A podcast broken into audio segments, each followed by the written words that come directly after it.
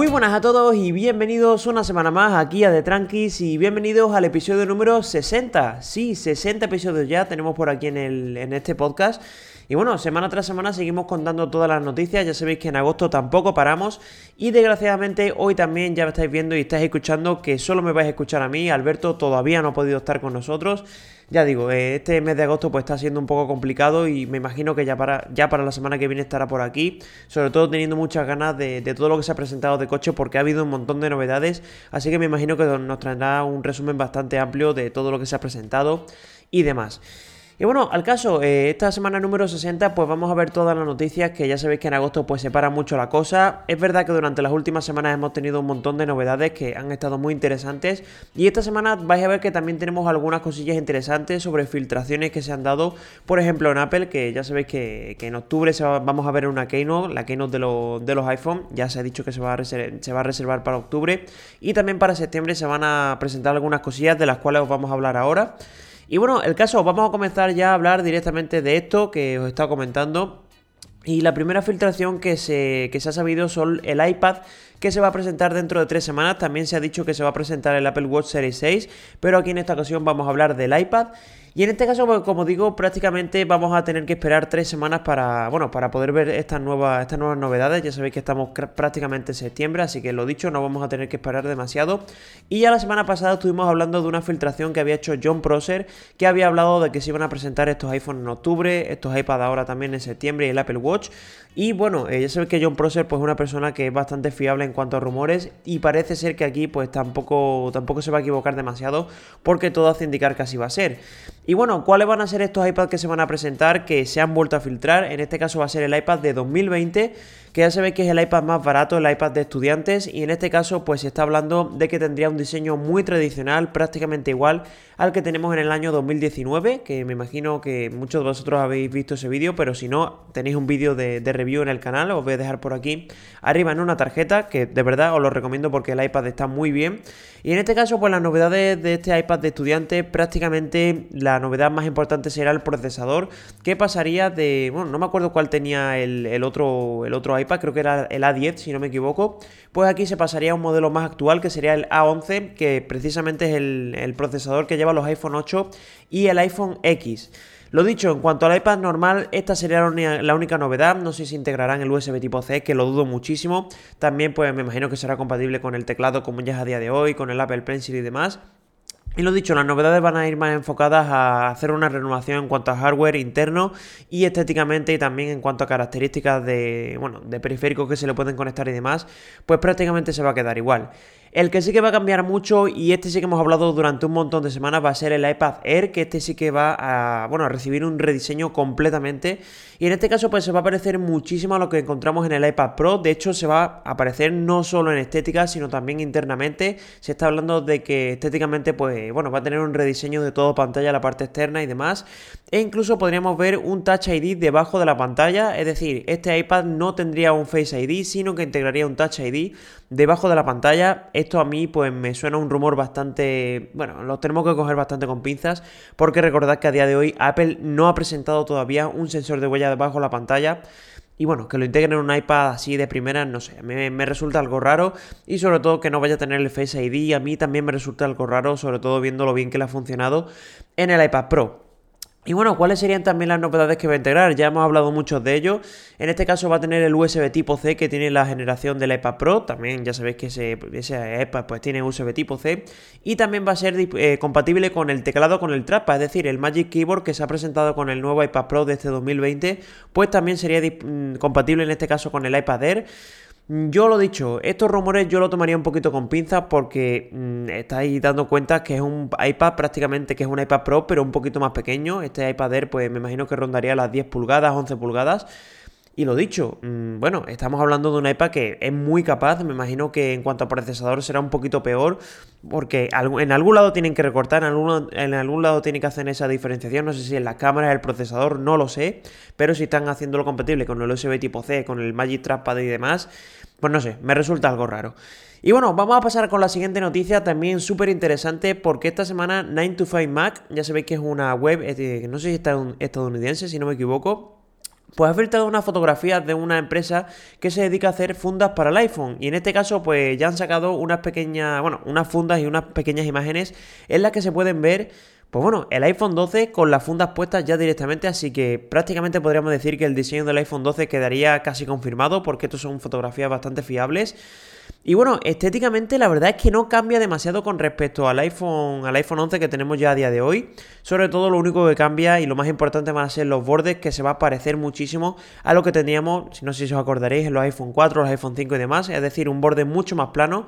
A mí personalmente me gusta mucho, eso sí, la parte trasera prácticamente se va a quedar igual que lo que tenemos ya a día de hoy. Es decir, ese módulo de cámara tan, tan grande, aunque aquí en este caso solo se está viendo el iPhone 12, todo hay que decirlo, es decir, tenemos el módulo de cámara con la, doble cámara que tenemos en el iPhone 11, pues aquí tenemos prácticamente lo mismo, lo único que sí que cambia es ese, lateral que lo tendríamos completamente plano. Y además en estas imágenes desgraciadamente no podemos ver la parte frontal, que es el cambio más importante que se supone que iba a tener, es decir, una reducción del notch. Que bueno, lo dicho, no lo podemos ver en las imágenes, solo sale en la parte trasera. Pues bueno, esto, estamos hablando de una funda, así que es normal que solo salga la parte trasera.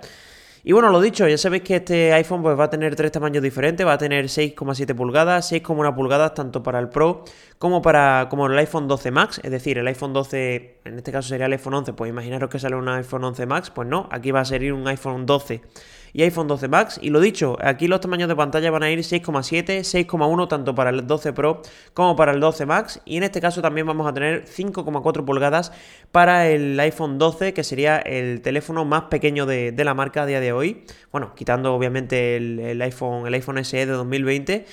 Y lo dicho, tiene muy buena pinta, sobre todo diseño a mí personalmente me gusta mucho. E incluso también hay una web que me parece que era sueca o, por ahí, o polaca, no sé, no sé muy bien la nacionalidad, pero ha sacado también un render con todos los colores que va a llevar el iPhone 12, que van a ser rojo, amarillo, verde, azul, violeta, blanco y negro. Lo dicho, una paleta súper extensa y también incluso han dicho que, el iPhone 12 Pro pues va a tener el sensor LiDAR, aparte de las tres cámaras que ya tenemos a día de hoy con el iPhone 11 Pro. Y también para, el iPhone 12 pues se quedaría con ese chasis de aluminio que, que, os hemos dicho antes y también con esta dual cámara que también tiene el iPhone 11, así que en cuanto a diseño pues prácticamente podríamos decir que el cambio más, significativo va a ser los bordes y también el notch que se supone que va a ser un poquito más, más pequeño.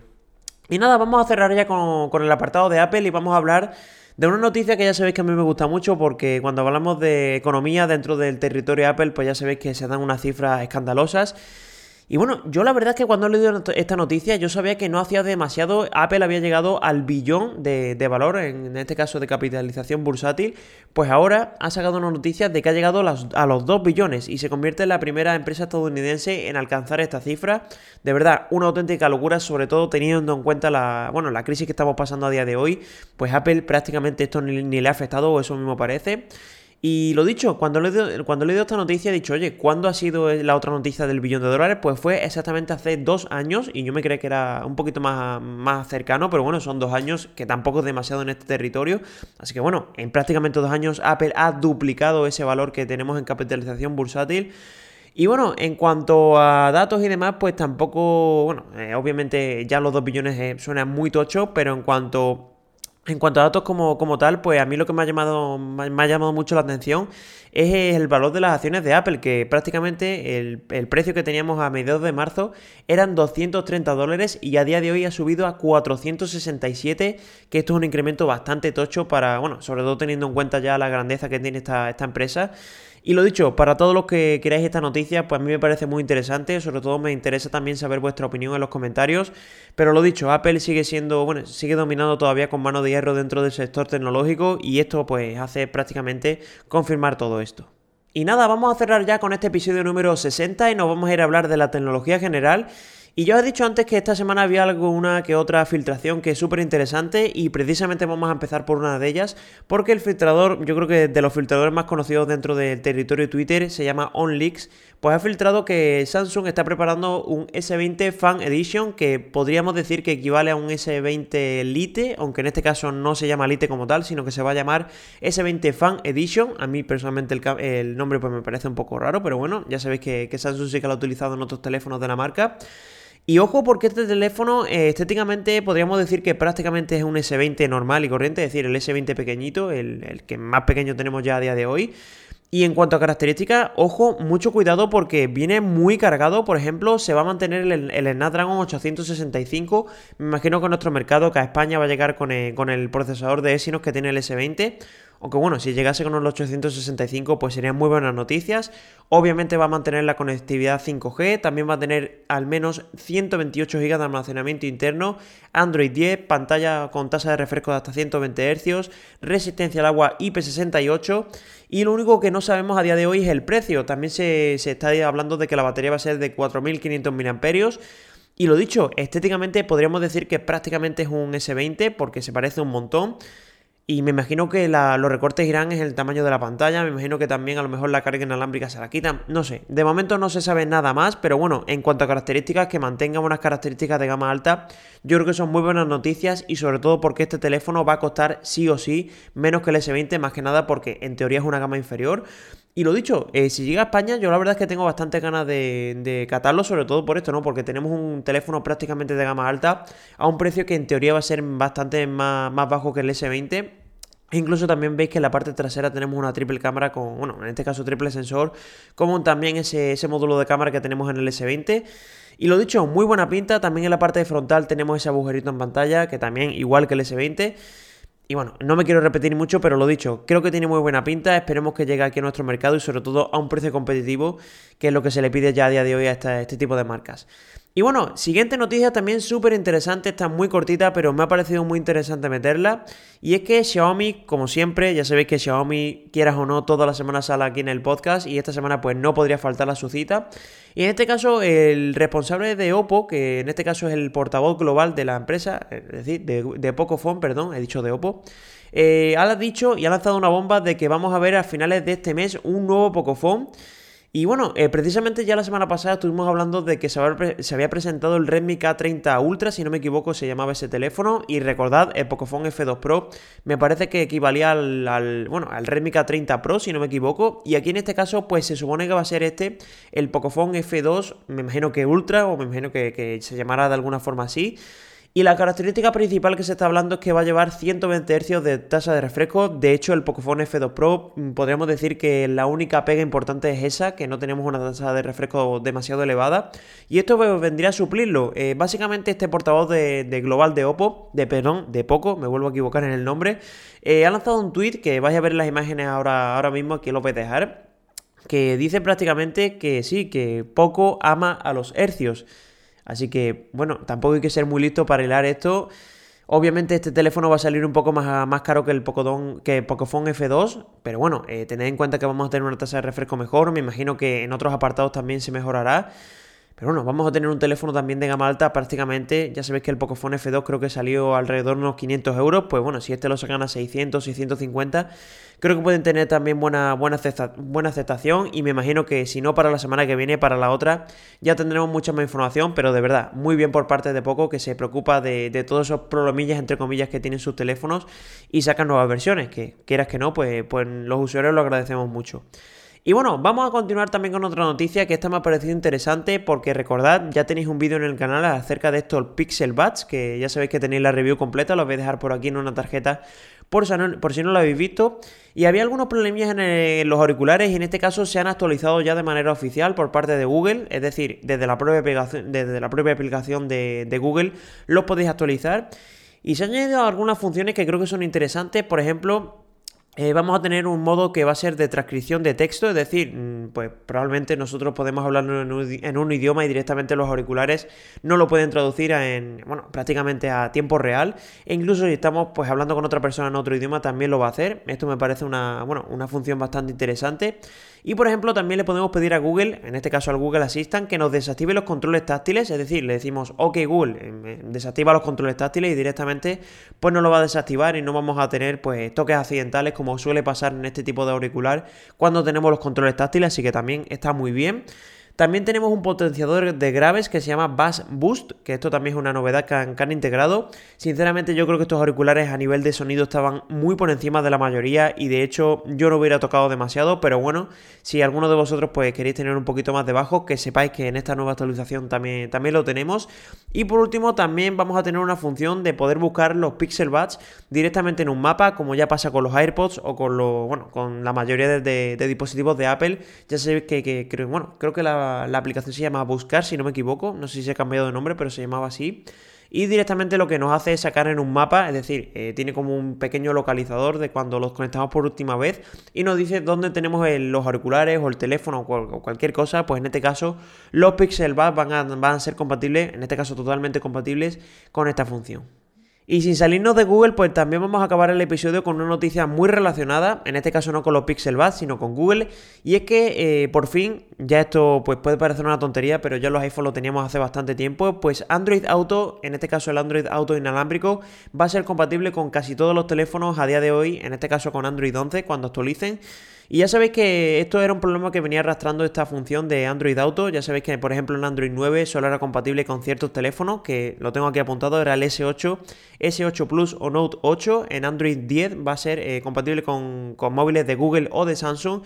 Y ahora sí, por fin, Android 11, la el único requisito que va a tener va a ser que el teléfono tenga una conectividad con Wi-Fi de 5 GHz.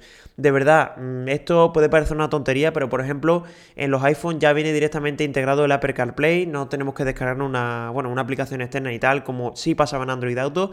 Y parece que van dando un poquito de pasitos adelante. Ya sabéis que esa función pues ya venía directamente integrada en Android 10. Ahora se ha añadido esto de que, de que va a ser compatible con el Android Auto, con el Android Auto inalámbrico.